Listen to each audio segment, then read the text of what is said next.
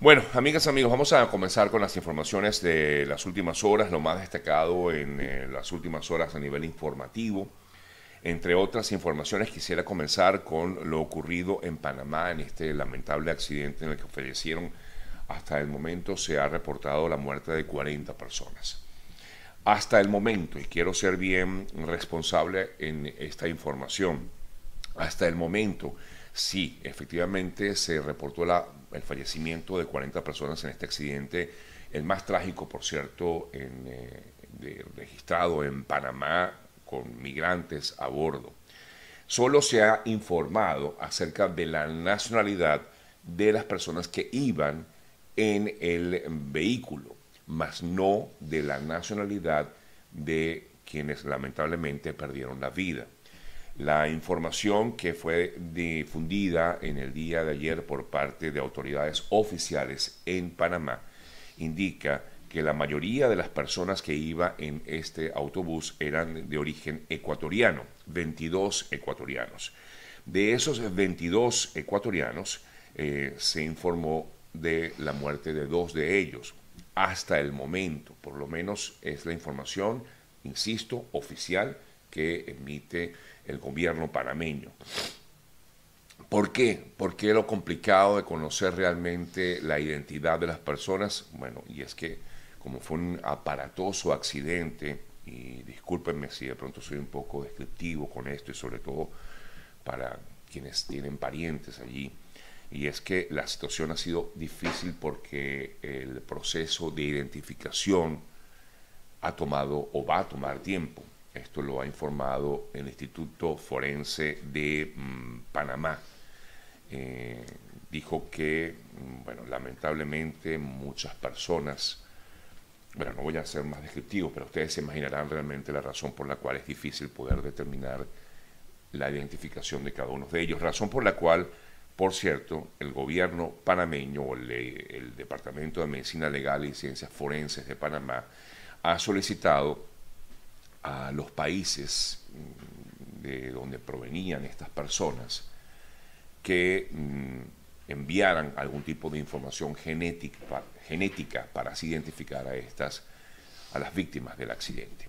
Voy a repetir, fueron, había 66 eh, personas eh, a bordo de este autobús, 22 ecuatorianos, 6 brasileños, 2 personas de Camerún, 2 cubanos, 11 venezolanos, cinco colombianos, 16 haitianos, una persona de Eritrea y otra persona proveniente de Nigeria y por supuesto los, eh, conductores, eh, es decir, el conductor y su eh, acompañante que eran de origen panameño. Y digo eran porque por lo menos uno de ellos se pudo conocer, el que justamente colisionó, falleció en este accidente.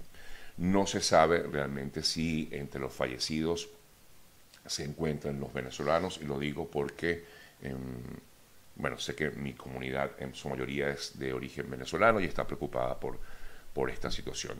No podemos determinarlo, no se ha podido identificar, pero sí eh, se pudo conocer en el día de ayer que de las 66 personas han fallecido 40 porque murió uno de los niños que iba en este autobús que estaba herido en el día de ayer. Falleció lamentablemente eh, uno de los menores que tenía entre 4 y 11 años de edad que murió, eh, rectifico, ascendió 41 la cifra de fallecidos.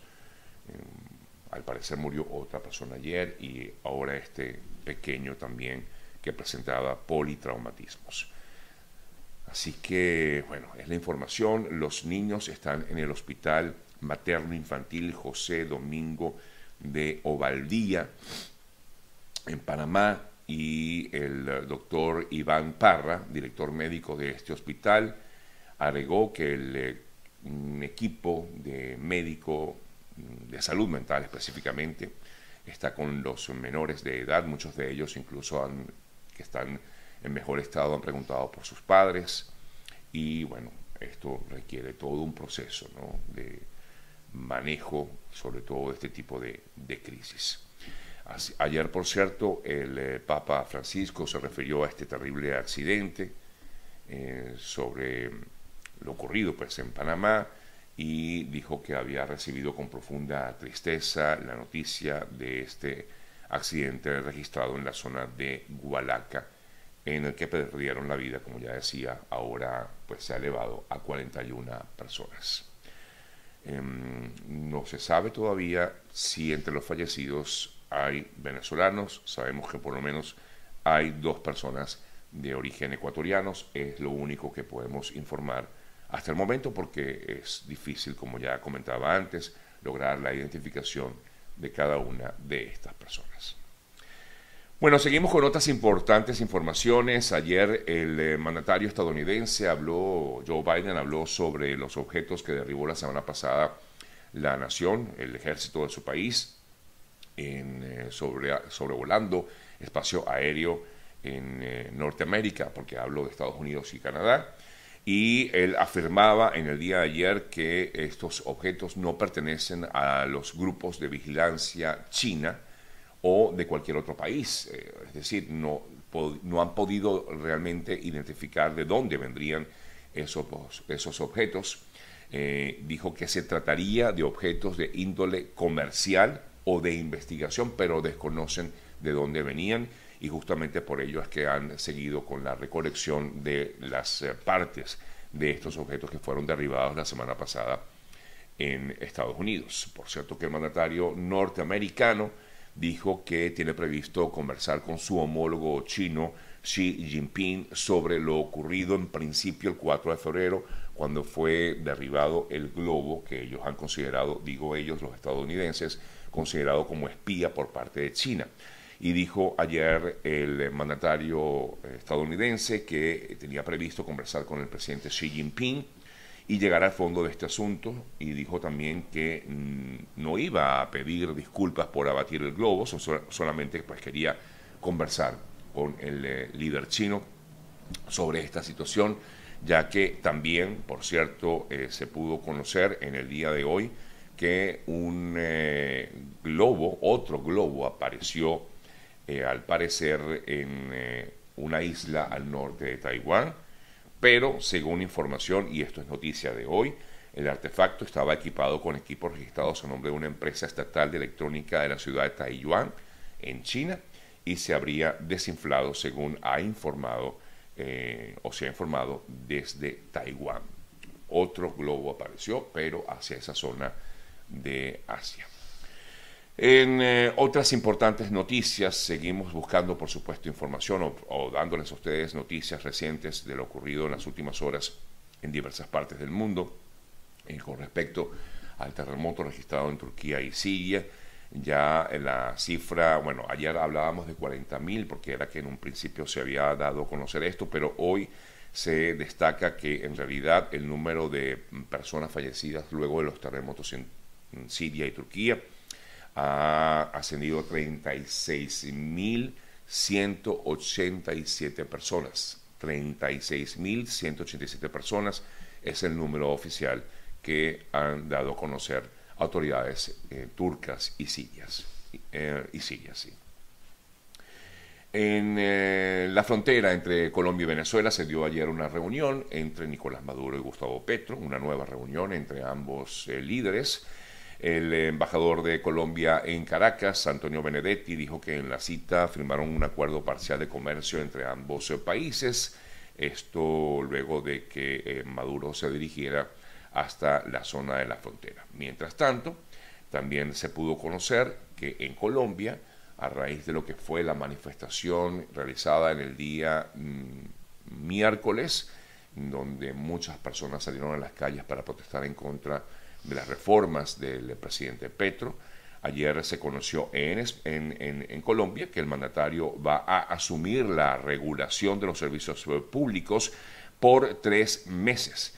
En este decreto firmado por, los, mm, por el presidente y varios ministerios se deja claro que se reasumirán las funciones delegadas a una comisión de regulación de agua potable y comisión de regulación de energía y gas y los servicios públicos van a ser regulados, pero solo por tres meses o por lo menos es lo que así se plantea de forma inicial. Aruba espera reabrir la frontera con eh, Venezuela el próximo primero de mayo. Dieron a conocer ayer desde Aruba. El gobierno arubiano espera reabrir la frontera marítima con Venezuela mm, para el primero de mayo. Eh, si realmente eh, Caracas cumple con las condiciones establecidas en Willemstad, en Curazao. Esto lo informó el Reino de los Países Bajos. Recuerden que Aruba, Bonaire y Curazao dependen directamente o están relacionadas con en los Países Bajos. A través de un comunicado, el gobierno arubiano destacó que desde el 31 de enero han tenido reuniones técnicas con representantes de la administración de Maduro para coordinar lo que sería la reapertura de fronteras que se encuentran cerradas desde el año 2019, cuando eh, pues el régimen de Maduro eh, dio la orden de suspender esas relaciones entre Venezuela y las naciones, eh, básicamente Aruba y Curazao. Em, otras eh, noticias, por cierto que eso solo, estamos hablando de la, reapertura de la frontera marítima, porque la reapertura de la frontera aérea va a tener que esperar un poco más, según informaban incluso por parte de los representantes del gobierno de Aruba. Una comisión de derechos humanos de Nicaragua ha alertado que el régimen de Daniel Ortega ha sofisticado sus métodos represivos en el país. Mientras tanto, ya decíamos ayer que Estados Unidos consideraba injustificable la decisión del régimen nicaragüense de retirar la nacionalidad a 94 eh, personas en eh, Nicaragua. Igualmente lo hizo en el día de ayer la Unión Europea, que decidió o consideró, mejor dicho, injustificable esta decisión de la dictadura de Nicaragua de tomar esta decisión de suspender la nacionalidad de 94 personas.